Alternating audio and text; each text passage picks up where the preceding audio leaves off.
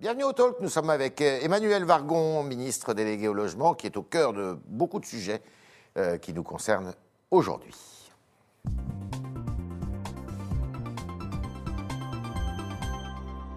Emmanuel Vargon, bonjour. Bonjour, Alors, je ne vais pas vous piéger. Je sais que vous étiez hier avec le Premier ministre en maraude. Euh, J'allais dire au chevet, pas au chevet, mais à la rencontre des, des- des- des- des gens qui souffrent dans la rue. Avec le SAMU dans social, la rue, dans le SAMU social. Mais il y avait un débat politique à la télévision entre Gérald Darmanin, Marine Le Pen, qui était très très attendu sur euh, les problèmes de séparatisme. Et euh, Gérald Darmanin a trouvé que Madame Le Pen était un peu molle, un peu branlante, on va dire, dans son argumentation. Euh, vous trouvez que c'est bien habile de faire ça?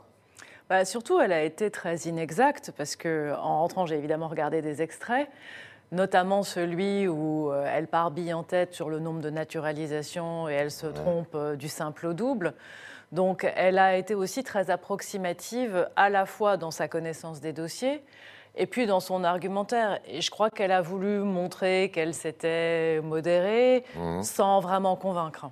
Ah bon, d'accord. Mais est-ce que c'est bien habile de dire euh, vous avez été un peu molle? Vous êtes un peu molle Écoutez, dans un débat, euh, parfois, voilà, l'expression part, mais je pense que c'est bien de, de montrer aussi ce qu'on ressent. C'est vrai que c'était une Marine Le Pen un peu différente de ce qu'on avait vu et probablement un peu artificiellement différente. D'accord. Alors, vous êtes, euh, vous, plutôt d'une sensibilité centre-gauche, on va dire. Euh, de voir le président de la République appuyer beaucoup sur les sujets régaliens, comme ça, ça vous, ça vous dérange pas? Bah, le président de la République, euh, hier, il était à Nantes pour parler égalité des chances Ouais. euh, et euh, nouvelles filières euh, pour faciliter l'accès des classes populaires aux grandes écoles. Ouais. Aujourd'hui, il lance une plateforme contre les discriminations. Euh, il me soutient dans ma démarche sur la prolongation de la loi SRU. Donc le président de la République, il marche bien sur ses deux jambes. La jambe régalienne qui est importante Oui. et on en a besoin. Et la jambe euh, plus sociale, sociétale, sur l'égalité des chances, qui est l'un de ses grands combats et le qu'il avait porté temps, dans fait. la campagne. Tout à fait, c'est du en même temps. Et, et sur quoi va se jouer, justement, vous parlez de la, la campagne présidentielle Euh, ça- la, la crise sanitaire va, va a changé la donne? Bah, tout a changé dans le pays avec la crise sanitaire. Ouais. Dans le pays et pas que dans le pays. On, a été très bouleversés. Enfin, vous le savez, on le sait tous dans notre quotidien, dans notre manière de vivre. Et on enchaîne une crise sanitaire, une crise économique et potentiellement une crise sociale. Et ce sont ces trois crises sur lesquelles euh, nous allons être jugés. Ouais. Je crois que le président euh, et le gouvernement nous montrons euh, l'attention que nous portons à la gestion de ces crises. Sur le sanitaire, avec cette volonté d'éviter le reconfinement euh, le maximum possible. Sur la crise économique, avec un soutien massif, inédit, d'ailleurs euh, inégalé dans d'autres pays. Ouais. Et sur la crise sociale, avec des mesures qui se mettent en place et qu'on complétera si nécessaire pour être sûr qu'on protège tout le monde. Alors, le, match, justement, parce que tout le monde parle du match du deuxième, euh, du, du deuxième tour de la présidentielle, match retour de ce qui s'est passé en 2017, vous croyez vraiment que ça va être le Marine Le Pen contre Emmanuel Macron? Moi, je crois qu'il est tôt euh, pour faire des pronostics sur la campagne présidentielle nouvelle. Moi, je vous parlais Ouais. des engagements du président en 2017 euh, Ouais. sur l'égalité des chances. Et par ailleurs, on est vraiment, nous tous, euh, concentrés sur toutes les crises que nous vivons. Donc moi, je ne ferai pas de pronostics sur, euh, sur la présidentielle. Alors, l'égalité des chances, qui était effectivement un des mots d'ordre du président de la République, est-ce que vous estimez que euh, eh bien, les choses se sont arrangées depuis euh, quatre ans maintenant? On a beaucoup fait dans ce domaine.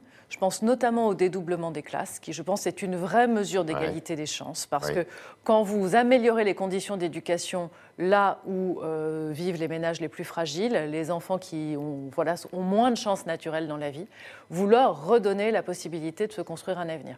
On a fait beaucoup aussi en matière d'emploi et on continue avec le plan Un jeune, une solution. Oui. Je souhaite maintenant, moi, qu'on aborde l'égalité des chances par le logement. Parce que je suis convaincue que la mixité sociale, donc la répartition du logement social en France, l'accès de tous à un logement abordable partout en France, c'est la lutte contre les ghettos. Et la lutte contre les ghettos, c'est l'égalité des chances va- à la racine. On va y revenir. Euh, juste avant, il y a effectivement cette plateforme contre les discriminations qui va être inaugurée ce matin par le président de la République. Est-ce que vous croyez que ça peut changer beaucoup de choses? Elle ne dépendra pas du gouvernement d'ailleurs, elle dépendra du médiateur de la République, si j'ai bien compris. Elle dépendra de la défenseuse, des droits, ça a changé. Claire Edon, mais oui, c'est la même institution. Oui, moi je crois que la dénonciation, je crois que la mise en lumière dans la sphère publique, et c'est vrai pour les discriminations, mais on l'a vu aussi sur les grands mouvements de société comme MeToo, etc., ça change les choses. Et donc euh, le fait de mettre en lumière ce qu'il se passe, fait que le simple fait de connaître fait après changer les comportements des acteurs volontairement ou euh, avec de la contrainte. Donc oui, je crois que la dénonciation, la, mise en lumière en fait de la réalité des mmh. faits, elle est très importante. Et on le fera d'ailleurs aussi dans le domaine du logement. Moi, j'ai signé une charte avec les agences immobilières. Une plateforme pareille en tout cas, les signalements sur le logement pourront être faits comme tous les signalements à la discrimination. Vous savez, quand on vous dit, bah, euh, monsieur ou madame, on ne va pas vous louer cet appartement, pourquoi? Bah, vous comprendrez. Bah non, vous comprenez rien du tout. Le pourquoi, c'est parce que euh, votre tête ne revient pas au propriétaire, votre nom ne revient pas au propriétaire, votre adresse ne revient pas au propriétaire. C'est fréquent. il y avait eu des campagnes de testing qui avaient été faites par SOS Racisme mhm. et qui avaient montré que oui, si vous preniez le même dossier, et que vous changiez le nom et l'adresse actuelle, vous n'aviez pas du tout la même réponse sur le marché locatif, par exemple à Paris ou en Ile-de-France. Et les agences se sont maintenant engagées à sensibiliser et à former tous les agents immobiliers et les collaborateurs qui travaillent dans des agences immobilières pour lutter contre ces préjugés, parce que parfois, vous ne vous rendez même pas compte que vous avez un préjugé.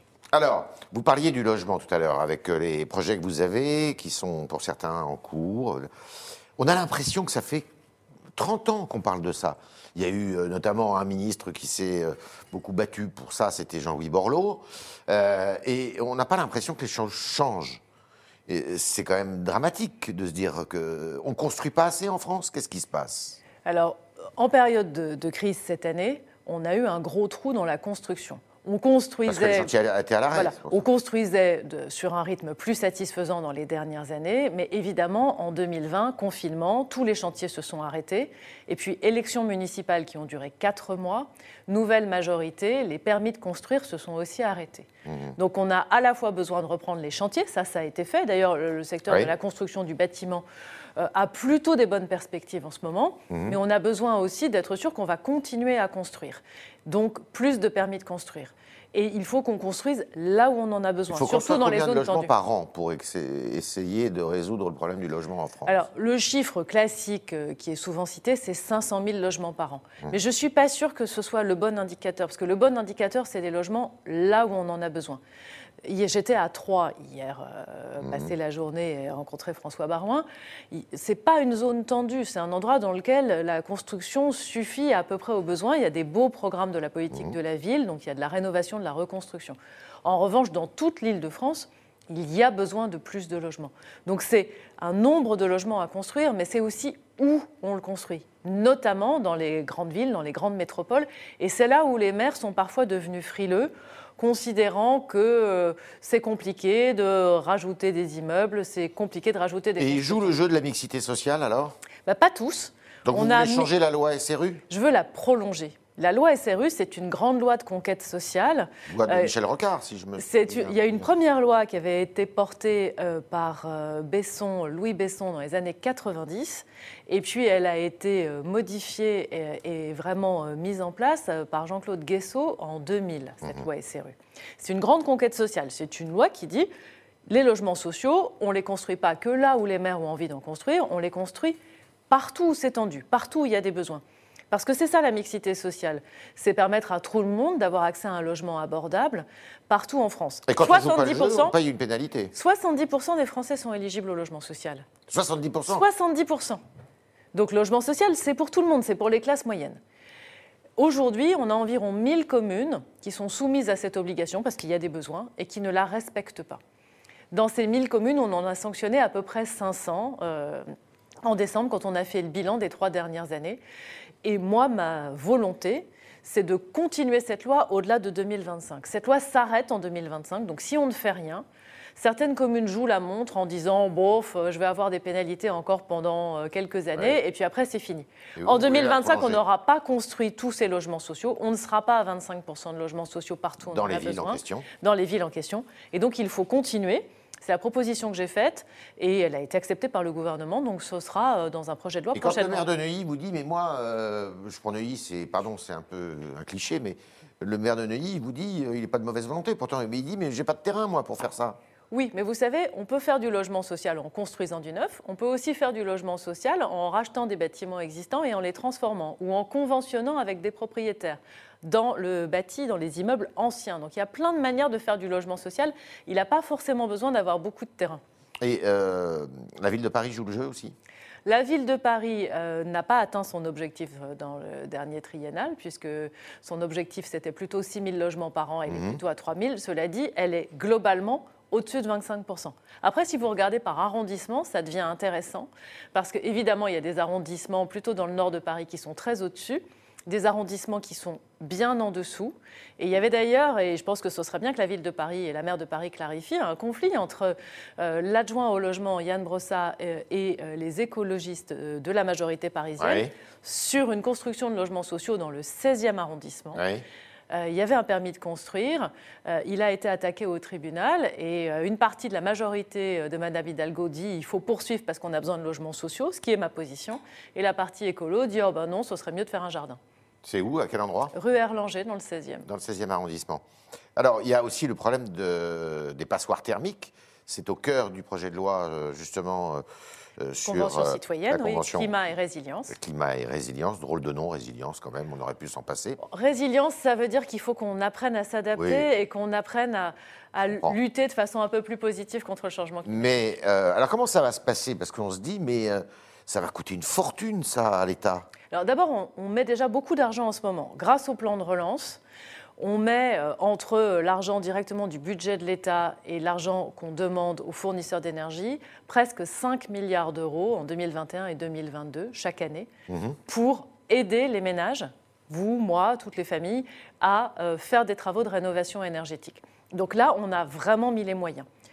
Les aides sont plus simples. J'ai lancé ma prime rénov l'année dernière. On en a fait près de 200 000. On espère en faire entre 400 000 et 500 000 cette année.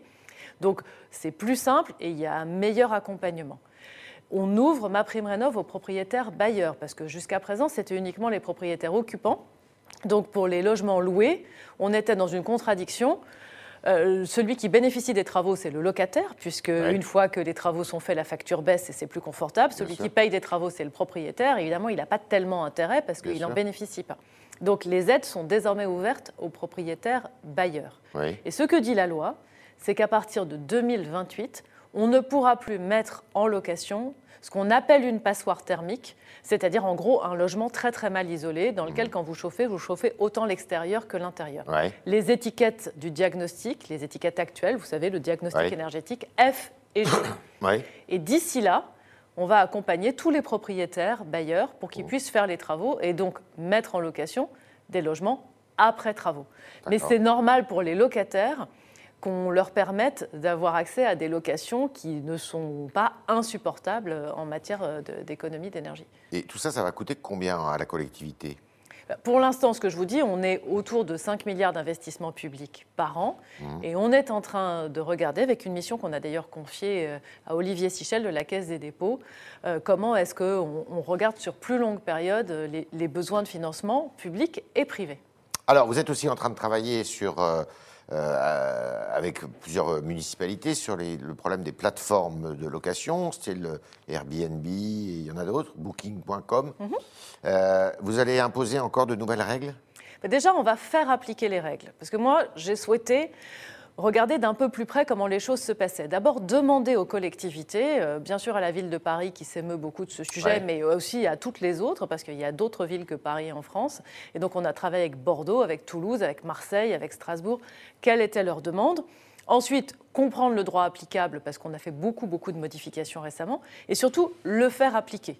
Et euh, ce qui me fait plaisir dans cette histoire, c'est que Airbnb a accepté, une bonne fois, d'appliquer une réglementation qu'ils avaient toujours contestée.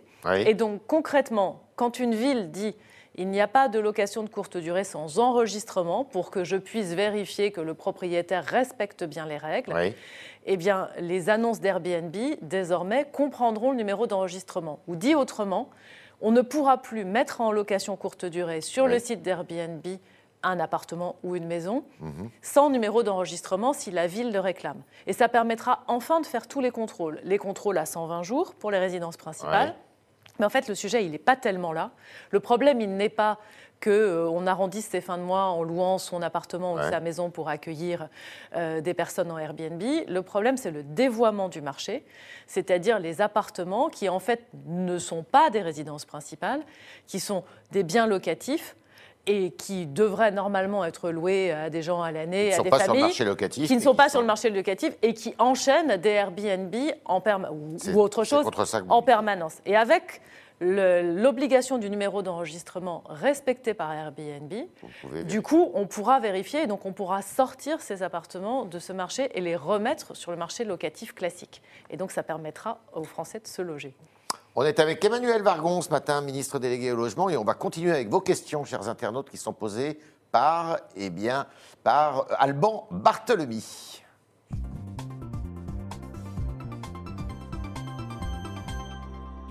Bonjour Alban Bonjour Yves et bonjour Madame la Ministre. Bonjour. Alors je commence avec la question d'Anne sur Twitter. Elle fait écho à l'affaire Roland, euh, ce retraité dont le logement était occupé par des squatteurs. À quand un véritable effet de la loi sur les squatteurs, vous demande-t-elle? Alors, la loi, elle est applicable maintenant. Elle a été votée en décembre. Et donc, euh, la première chose que je voudrais dire, que je voudrais dire à Anne, c'est que maintenant, les propriétaires ont de meilleurs droits et qu'il faut qu'ils les fassent valoir. Ça y est, c'est c'est acté. Elle s'est actée, c'est appliqué. La loi a été promulguée. Elle a été promulguée en décembre. On a fait une circulaire d'application qui est partie. Donc, tout ça est applicable. Dans le cas de Roland, il y avait eu une décision de justice préalable. Et la décision de justice avait dit expulsion légitime, mais à la fin de la trêve hivernale. Et euh, ce- cette personne n'a pas fait appel de la décision de justice. Donc cette décision de justice, elle fonctionnait euh, avec les lois précédentes, mais simplement elle existe, et donc évidemment, euh, on applique les décisions de justice. Donc on est dans un cas particulier, moi évidemment qui m'a touchée, parce que la situation de ce monsieur retraité qui voulait simplement se rapprocher de sa femme en EHPAD, elle, elle est extrêmement touchante. Et finalement, à force de discussion, avec une, une intervention pour pacifier les choses des forces de l'ordre, finalement les squatteurs sont partis et c'est une très très bonne nouvelle. Alors, euh, autre question, celle de Nîmes sur le Figaro.fr à propos de la prolongation de la trêve hivernale jusqu'au 1er juin. Il va y avoir beaucoup de mauvais payeurs et beaucoup de locataires vont en profiter, craint-il. Et, et euh, quant à lui, toujours sur le Figaro.fr, nous dit que une aide, se demande si une aide aux propriétaires euh, pour qu'ils baissent le loyer ne serait pas plus avantageux pour l'ensemble de la société. Alors d'abord, pour les expulsions qui auraient eu lieu normalement entre le 1er avril et le 1er juin, et qui n'auront pas lieu puisqu'on a maintenu la trêve, il y aura une indemnisation des propriétaires. Ah, Parce que pour l'instant, on indemnise les propriétaires à partir de la fin de la trêve hivernale, mais comme on a repoussé la fin, euh, on a prévu que l'indemnisation commencerait quand même à partir du 1er avril. Après, je pense que la, la question est pertinente sur le fait que la, la question c'est comment est-ce que euh, les Français réussissent à payer leur loyer dans une période dans laquelle c'est plus difficile. Et là, on ne parle pas des mauvais payeurs ou des gens de mauvaise foi, on parle des gens qui peuvent avoir du mal à boucler leur fin de mois.